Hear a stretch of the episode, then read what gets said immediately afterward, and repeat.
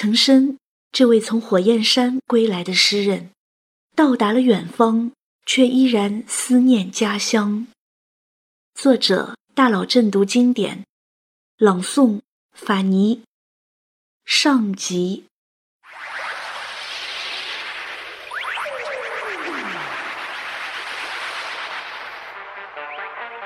话说当年美猴王齐天大圣孙悟空大闹天宫。一脚踢翻了太上老君的炼丹炉，有几块火炭从天而降，落在了吐鲁番，形成了火焰山。《西游记》里说，火焰山有八百里火焰，若过此山，就是铜脑盖、铁身躯也要化成汁。在唐朝，有位诗人曾经到过这里，他没有被化成汁，还为后世写下了这样的诗句。金火山，火山今始见，突兀蒲昌东。赤焰烧鲁云，岩分争塞空。不知阴阳叹，何独烧此中？我来严冬时，山下多严风。人马尽汗流。熟知造化功。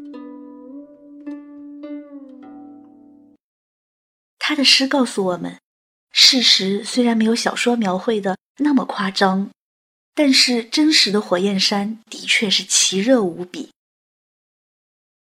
火焰山并不是因为它向外喷火才叫这个名字，而是因为它主要由中生代侏罗纪、白垩纪和第三纪的赤红色沙。砾石和泥岩组成，看着像团团烈焰在燃烧而得名。那么，这位在火焰山写诗的诗人是谁呢？干嘛大老远跑到这最热时、地表温度高达七十度的鬼地方？莫非他远方的梦想就是去西天取经吗？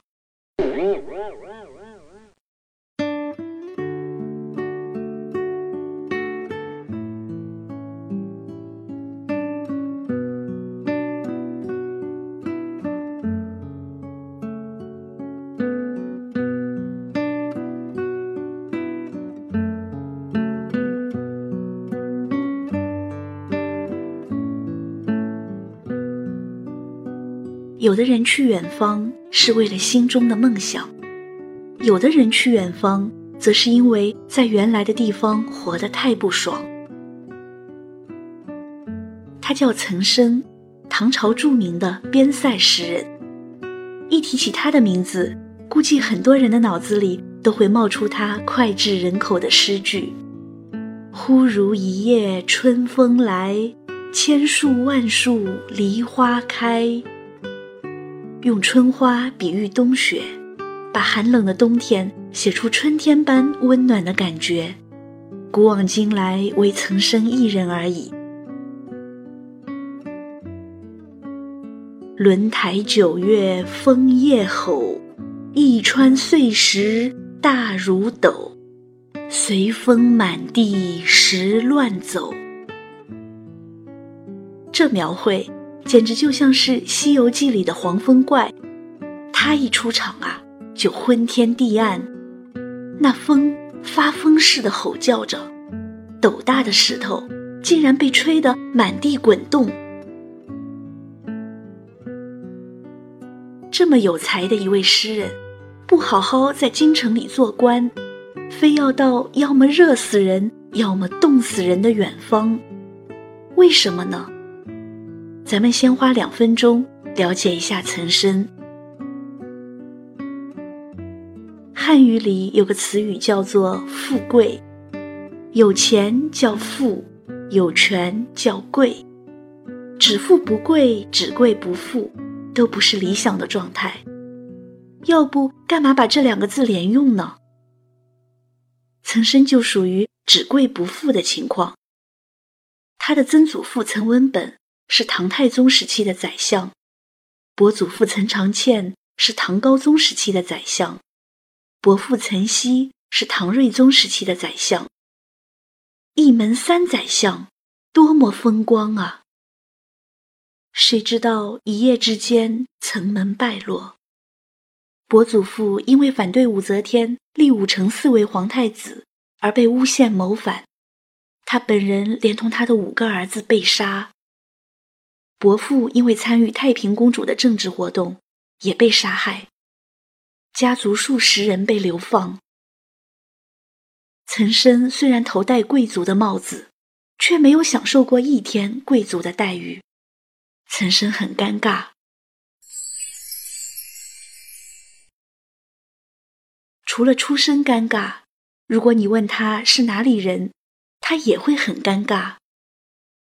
中国人历来都很重视根的概念，你出生在哪里，籍贯在哪里，生活在哪里，总是要有根的。可是岑参很难说清楚他的根在哪里。他们家很早就从南阳迁到了湖北江陵，按照籍贯就是出生时祖父的居住地这个说法，岑参应该算是湖北人。可是他一天也没有在湖北生活过。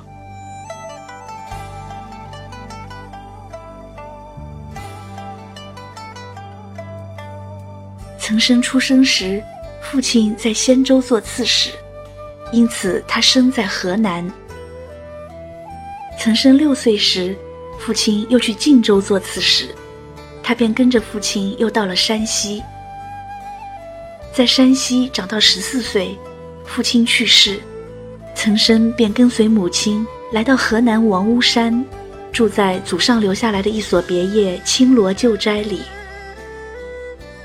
一年后，他又来到嵩山南，这里也有岑家祖上留下来的旧草堂，岑参就在这里度过了他的少年时代。二十九岁之前，岑参基本就在河南洛阳、开封、新乡附近游学，也会时不时的去趟长安。那么你说，岑参到底算是哪里人呢？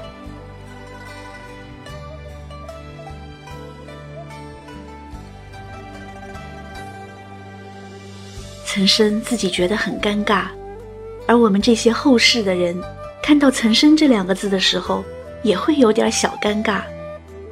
这个有点拗口的名字，姓是平舌音，名又是多音字，一不小心就会读成陈参、陈参、岑参，而正确读音应该是岑生。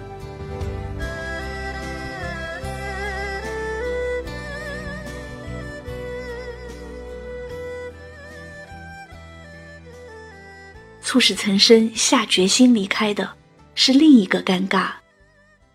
他二十九岁的时候，以第二名的优异成绩考中了进士；三十岁时做了个兵曹参军的小官，只是管管兵器库的钥匙，传达一下上级的命令而已。贵族第二名，只是管兵器库的钥匙，传达命令，真是讽刺啊！太不爽了，岑参怎么可能甘心就这样庸庸碌碌生活一辈子呢？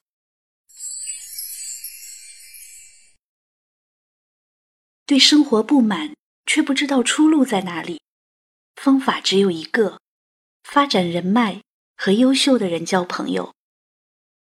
岑参之前一直没有参加科举考试，就是因为内心的贵族情结在作怪。他想结交权贵，走单招。后来他认识了一个朋友，这个朋友劝岑参放下内心的高傲，一定要去参加科举考试。这个朋友就是写下“秦时明月汉时关，万里长征人未还”的边塞诗人，人称七绝圣手，大名鼎鼎的王昌龄。岑参觉得王昌龄的建议很有道理，他决定参加科举考试。为了考试方便，岑参马上举家搬到终南山的高冠谷，并且喊出了一句豪言：“功名须及早，岁月莫须滞。”谁知结果只做了个从八品下的比芝麻官还小的小公务员。岑参很失望，很失望，他甚至想辞职不干了，去过神仙般的隐居生活。可是辞职以后，他靠什么生活呢？只缘五斗米，辜负一鱼竿。辞职的念头只能作罢。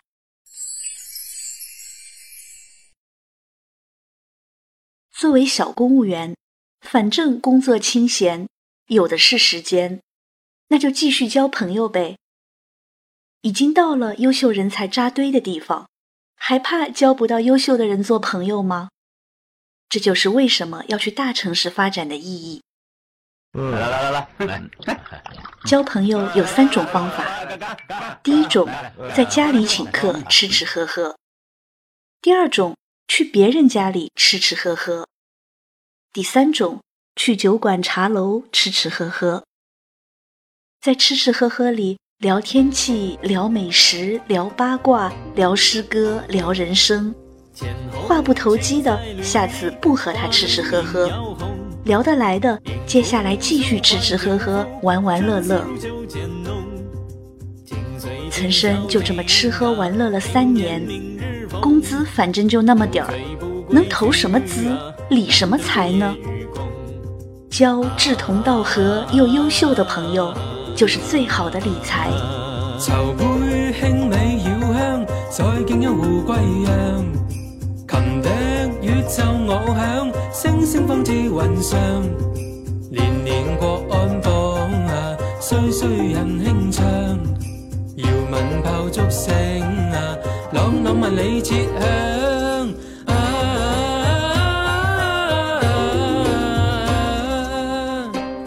今日听君歌一曲，暂停杯酒，长精神。事实证明，岑参是对的。他交到了一个改变他一生命运的好朋友，这个朋友就是唐朝赫赫有名的大书法家颜真卿。岑参很喜欢颜真卿的书法，颜真卿很欣赏岑参的才华，他俩还都很喜欢王昌龄的诗歌，都对边塞生活充满了向往。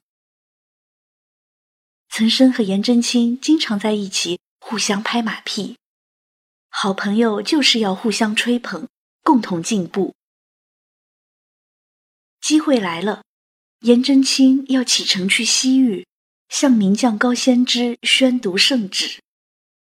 临行前，他来向岑参告别，岑参立刻热血澎湃，他看到了希望。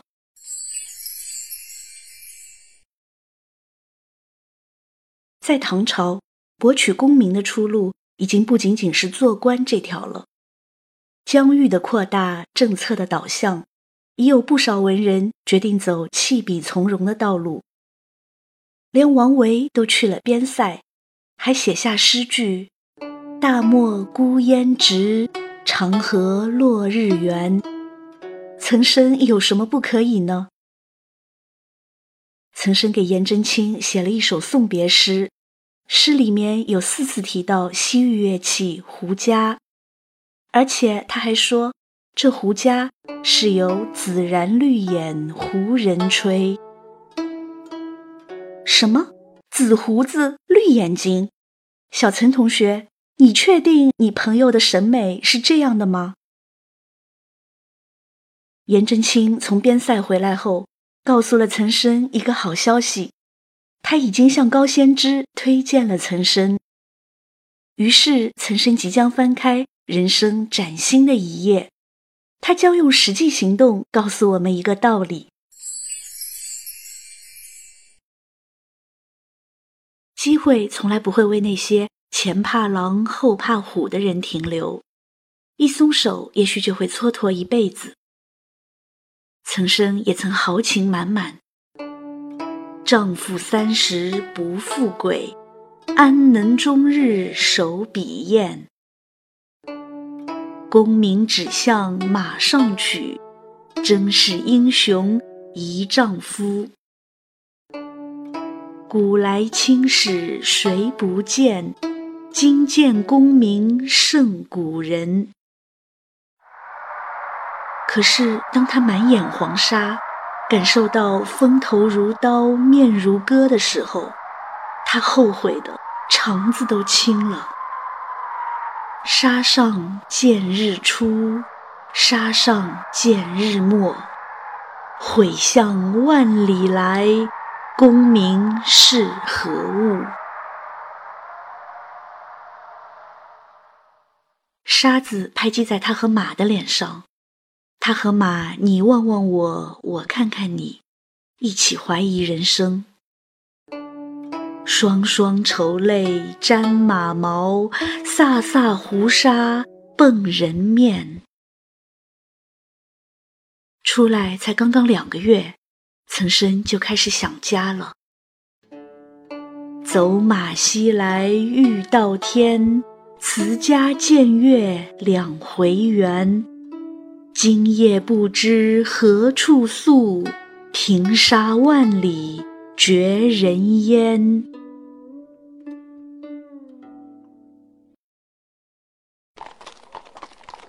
一路向西，一路向西，怎么就一直走不到头呢？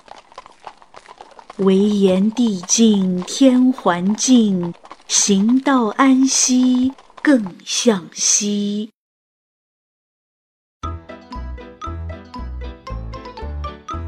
可是很快，岑参就从这种枯燥的景致里发现了乐趣，他开始像个孩子似的，用一颗好奇的心。沉入了这个全新的世界。白山南，赤山北，其间有花人不识。绿茎碧叶好颜色，叶六瓣花九房，夜眼朝开多异香。何不生比中国兮，生西方？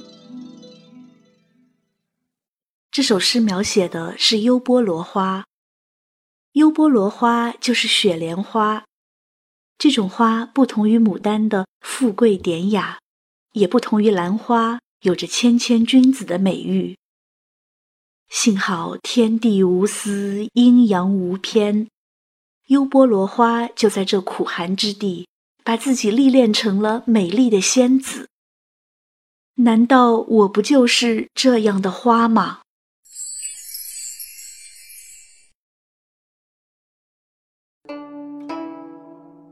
侧闻阴山胡儿语，溪头热海水如煮。蒸沙烁石燃鲁云，沸浪盐波兼汉月。热海真热啊！看看“沸浪盐波兼汉月”的这个“兼”字，下面的热海是一口大锅，那个月亮啊！就是煎鸡蛋，哦，不行了，要流口水了。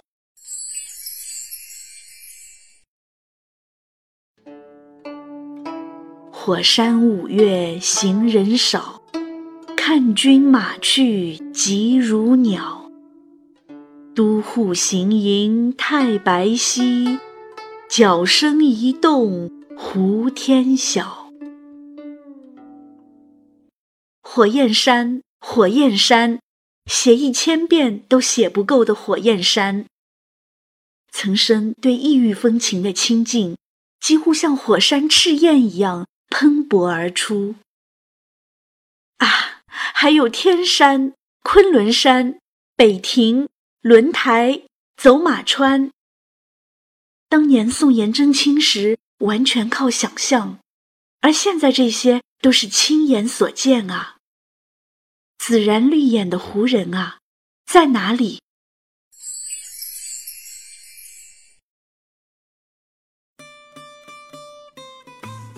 美人舞如莲花旋，世人有眼应未见。来到这胡人遍地的地方，谁还稀罕看大胡子男人？美女都看不够呢。来，一起跳舞吧。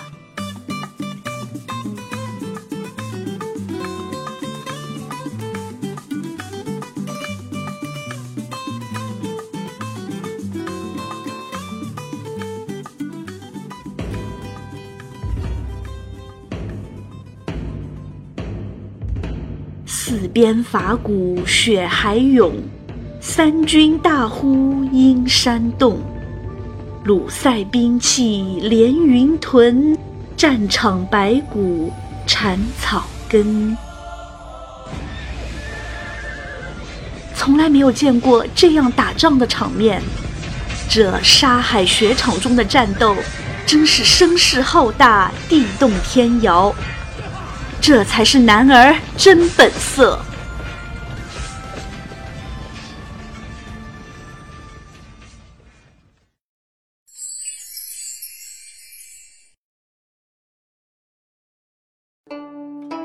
醉坐藏钩红烛前，不知钩在若个边。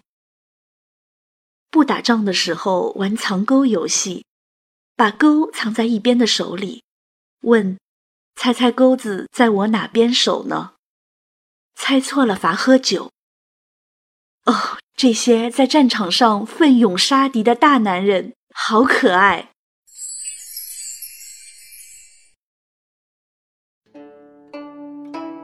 老人七十人孤酒，千壶万瓮花门口。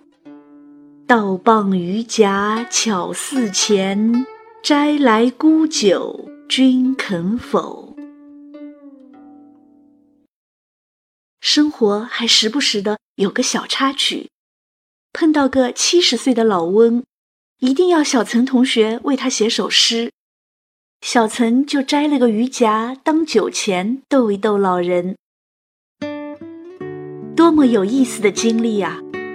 幸亏当年遇到困难的时候咬牙坚持了下来，否则他还在过着一眼就可以望到死的生活。那样的人生有什么精彩可言呢？